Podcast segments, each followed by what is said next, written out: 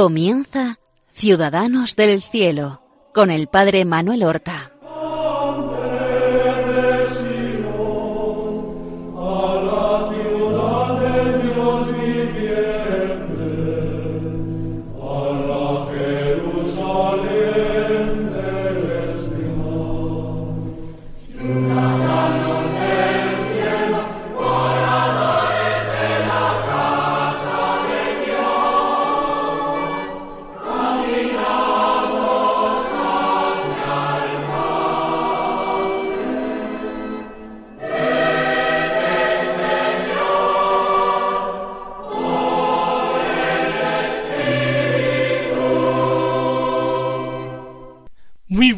Días, queridos hermanos, seguidores, oyentes de nuestro programa Ciudadanos del Cielo. Vamos nosotros a retomar el hilo de la narración de la historia de las virtudes de San José Oriol, modelo acabadísimo de santidad sacerdotal, un santo que nació en el año 1650 en Barcelona, la ciudad en que prácticamente vivió toda su vida, y murió en la misma ciudad en el año 1702. Todavía no había cumplido cincuenta y dos años. Murió con sólo cincuenta y un años. En el programa anterior hablamos de su infancia, llena de pobreza, de orfandad, lo habíamos dejado estudiando la gramática. Decíamos eran los estudios de humanidades, el equivalente de una educación o de una formación de secundaria. Haciendo un poquito de esquema para que nos orientemos en las fechas de la vida de Oriol, con catorce, quince y dieciséis años, él hace sus estudios secundarios, la gramática. Con diecisiete, con dieciocho y con diecinueve años estudia la filosofía, tres cursos de filosofía eh, necesarios para comenzar los estudios de teología. Al término de estos estudios de filosofía, como era costumbre, concretamente fue en el mes de diciembre de 1669, tenía diecinueve años, él recibe las llamadas órdenes menores, entre ellas la tonsura. Todavía no es el sacramento del orden, pero lo introduce ya en la categoría de los clérigos. Con veinte, veintiuno, veintidós años, estudia teología, lo que podríamos llamar un bachiller en teología. Luego con veintitrés años hará el doctorado en teología. El doctorado no era como hoy día teniendo que redactar y defender una tesis, era distinto, era un curso que capacitaba también para ser profesor maestro de teología y tenía el título de doctor en teología. Él termina el doctorado en teología con 23, 24 años y todavía no se ordena sacerdote. Ahora diremos por qué. Se ordenará sacerdote en 1676. Primero se ordena de diácono el día 4 de abril de aquel año 1676 y al mes y medio aproximadamente, el 30 de mayo de 1676, se ordena de presbítero, se ordena como sacerdote. Él tenía entonces veinticinco años. Sería hacia finales del año, porque se ordena en mayo, ya cumpliría los veintiséis, pero se ordena con veinticinco años. Pero vamos hacia atrás, porque lo hemos dejado todavía estudiando gramática. Había muerto, recuerden ustedes, su padrastro. Él ayuda a los padres filipenses, los del oratorio de San Felipe Neri, actúa como acólito y ayudante en aquella iglesia de los padres filipenses. Cuando está comenzando sus estudios de filosofía es cuando muere su hermanito, su hermanastro, la madre de nuevo, Josefa Buguñá, Josefa Gertrudis Buguñá, queda de nuevo viuda y queda de nuevo sola. Él siempre tuvo una gran preocupación por su madre. Es al mismo tiempo que él recibe, como hemos dicho, la tonsura y las órdenes menores.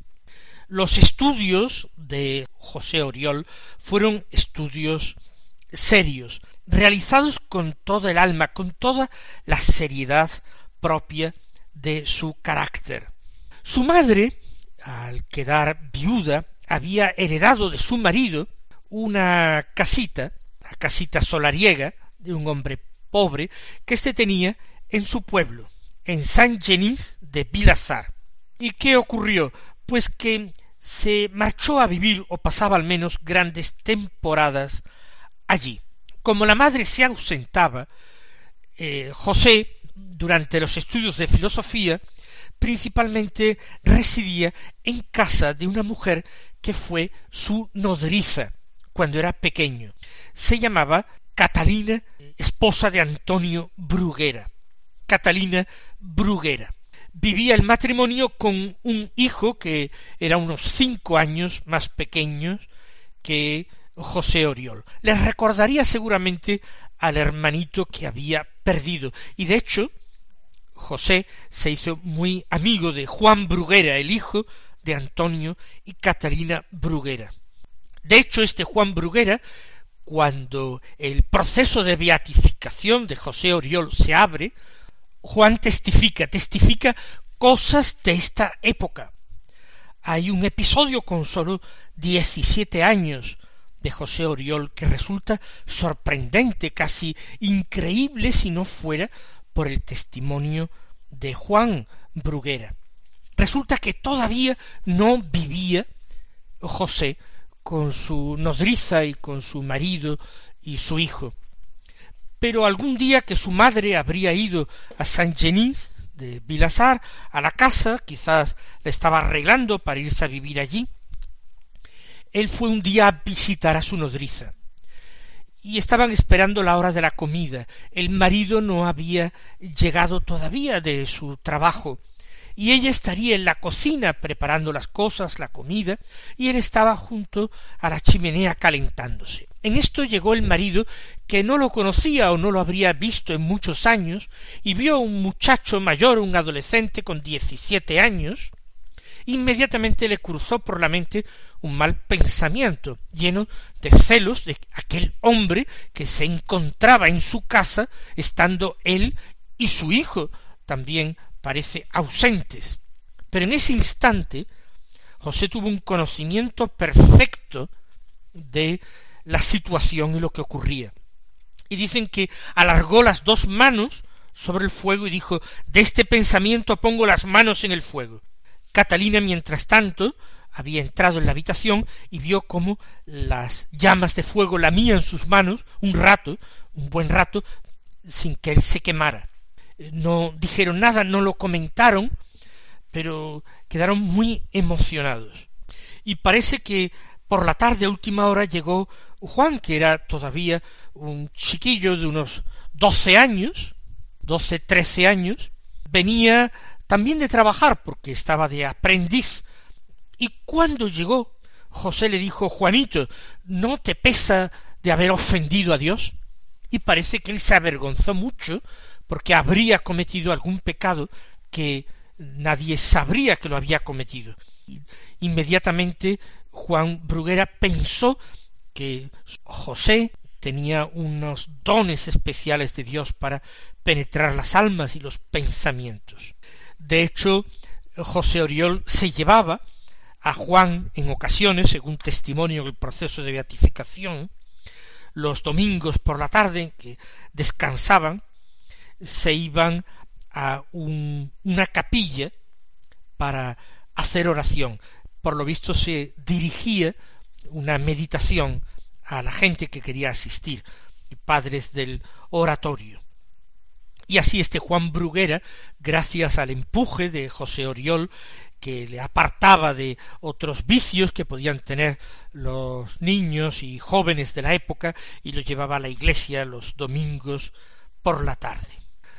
Tres años de estudios de filosofía, viviendo con mucha frecuencia allí con su antigua nodriza, y después ya los estudios de teología. Pero yo les decía que había un problema. Hoy la carrera sacerdotal, por llamarla así, parece sencilla, uno entra en el seminario y cuando termina sus estudios, el obispo, su obispo, eh, lo ordena sacerdote e inmediatamente le da un destino, le da una misión canónica, un oficio pastoral, lo hace párroco o vicario parroquial en una parroquia, o lo hace capellán de algún lugar, o profesor de algún sitio. Sin embargo, en aquel tiempo eso corría de parte del que se ordenaba, de qué manera podría vivir, porque no se le garantizaba un sueldo por parte de la diócesis por el hecho de ser sacerdote. Entonces, para ordenarse, primero había que proveer a de qué manera podré yo sustentarme siendo sacerdote. En aquel tiempo funcionaban los beneficios. Beneficios eclesiásticos eran unas rentas económicas que tenían anejas ciertas obras eclesiásticas, capellanías, parroquias, etc., para mantener el clero o para atender ciertas obras, instituciones. Él tenía que conseguir algún beneficio eclesiástico para poder ordenarse sacerdote. Y no sabemos exactamente cómo, pero él consigue un beneficio eclesiástico en Gerona que le garantiza unos medios, parece que bastante escasos, pero él opinó que eran suficientes para ordenarse sacerdote. Es así cuando un año y, más de un año y pico después de terminado el doctorado en teología, pudo ordenarse sacerdote. Asistió, por supuesto, eh, su madre, asistiría también su nodriza, y fue el obispo de Vic el que lo ordenó sacerdote. Recién ordenado, José Oriol se fue a vivir a la casita donde eh, se había criado con su padrastro, eh, Pujolar, la madre estaba en San Genís de Pilasar, aquella casita eran de ellos, era de su padrastro, y allí vive, y él empieza a ejercer el sacerdocio en la misma capilla de los padres del oratorio de San Felipe Neri, donde ya lo querían, lo apreciaban desde niño, había ido por allí, había ayudado como acólito, y empezó confesando allí. Pasaba muchas horas en el confesonario y también atendiendo a enfermos, tanto enfermos particulares en sus casas como en un hospital, el Hospital de Santa Cruz. También acudía a la cárcel para atender a los presos. Vivía con una austeridad tremenda. Pero no solamente porque él tuviera muy pocos ingresos y fuera pobre, sino porque gran parte de estos ingresos se los enviaba a su madre para ayudarla, y lo poco que le sobraba lo daba a los pobres. Al poco tiempo le surgió un empleo bueno, como preceptor, educador de los hijos de una familia importante, la familia de José y Francisca Gasneri. Gasneri. Eran dos niños los que tenía este matrimonio de seis años y dos años, el niño de seis años y una niña de dos años. Él, el padre, Tomás de Gasneri, era de origen italiano, eh, militar, y José Oriol, después de decir la misa en la iglesia de los filipenses, de San Felipe Neri, y después de confesar un rato, se iba a la casa de esta familia Casneri a enseñar a dar clases a sus hijos. Empezó enseñándoles desde el abecedario y a leer y escribir, y luego, conforme iban creciendo y aprendiendo, a estos niños que no iban al colegio, les iba enseñando otras disciplinas. Estuvo diez años como profesor particular, preceptor de esta familia. Fue muy querido por los Gasneri, comía a la mesa con ellos y era como un miembro de la familia.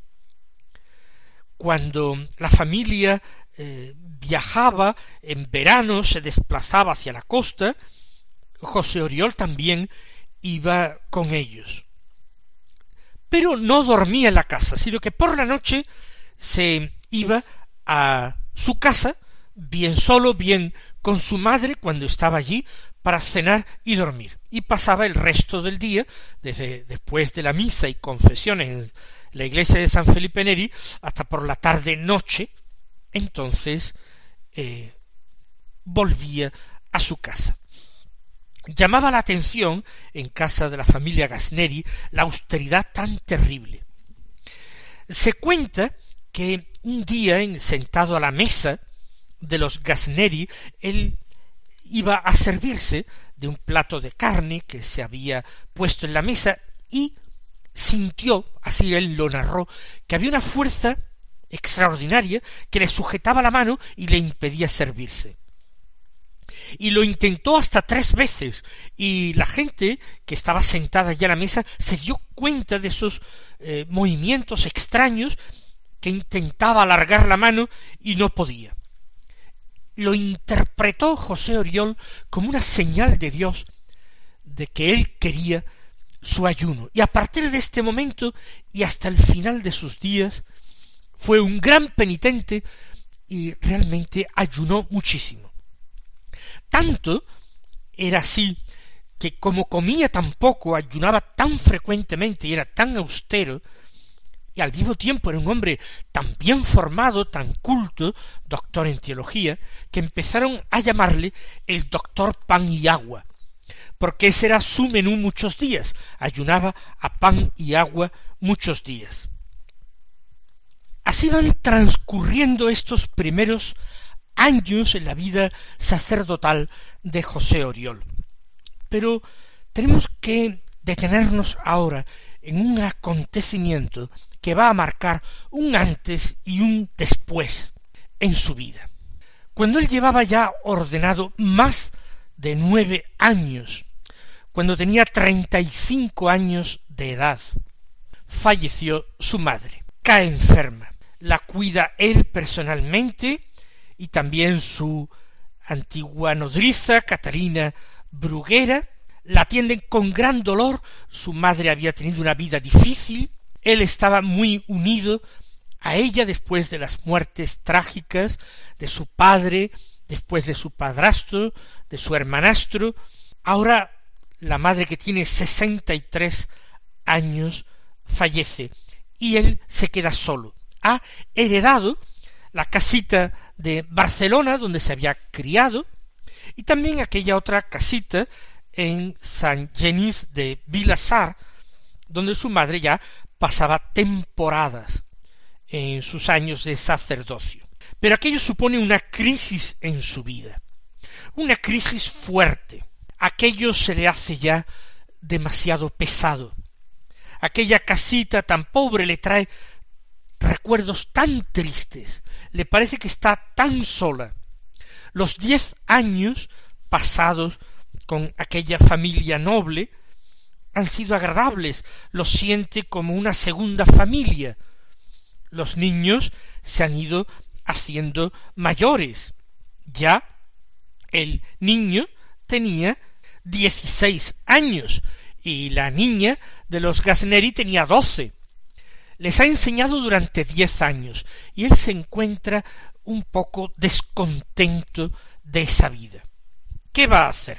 Él termina desprendiéndose de estas dos casitas, las vende, deja el trabajo con gran dolor por parte de la familia, se despide de los padres filipenses del oratorio que también le han tratado y decide marcharse a Roma. Consigue alojamiento en la ciudad santa, en casa de los padres precisamente del oratorio de los filipenses allí, ya que lleva las recomendaciones de los padres de Barcelona. y allí estos filipenses le orientan a la casa de un sacerdote en que él podrá alojarse porque prevé una estancia más larga. Él allí habla, consulta, quiere ver al Papa, el Papa es Inocencio undécimo. Pretendió algún tiempo incluso quedarse en Roma o partir a otros lugares, pero los consejos espirituales que recibe son en el sentido, van en el sentido de que vuelva a Barcelona. Lo importante es mm, vivir con una cierta renta, aunque sea mínima, que le garantice un poquito de estabilidad porque aquel beneficio de Gerona era sólo para ordenarse sacerdote. Después ha, ha, vivido de lo que lo daban los padres filipenses y el sueldo que le daba la familia Galnari. Él no quiere depender de una familia. Y así, en Roma, donde permanece varios meses, consigue del Papa un beneficio en la parroquia de Santa María del Pino de Barcelona. Ese es su ideal. De nuevo, el dinero que le renta no es mucho, pero él piensa que le sobra. Y la iglesia de Santa María del Pino le va a convenir perfectamente, porque está atendida por un conjunto de beneficiados que tienen, que hacen, que realizan vida común y que rezan en común el oficio divino y que pues pues tienen mesa común y tienen habitaciones como si fuera un convento en la misma iglesia, siendo sacerdotes diocesanos.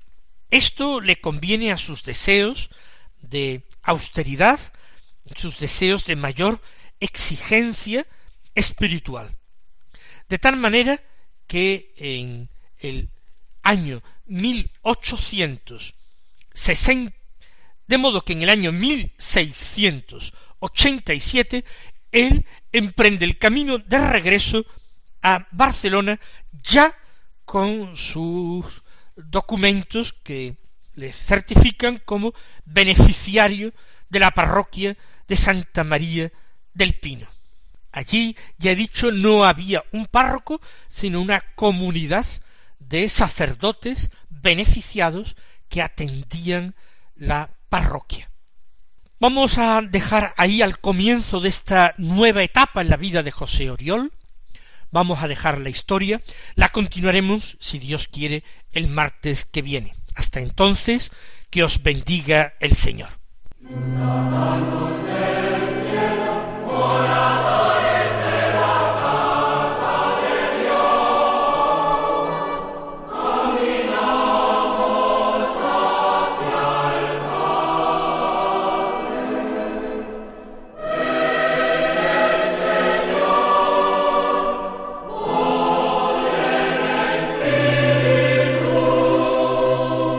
Han escuchado en Radio María Ciudadanos del Cielo con el Padre Manuel Horta.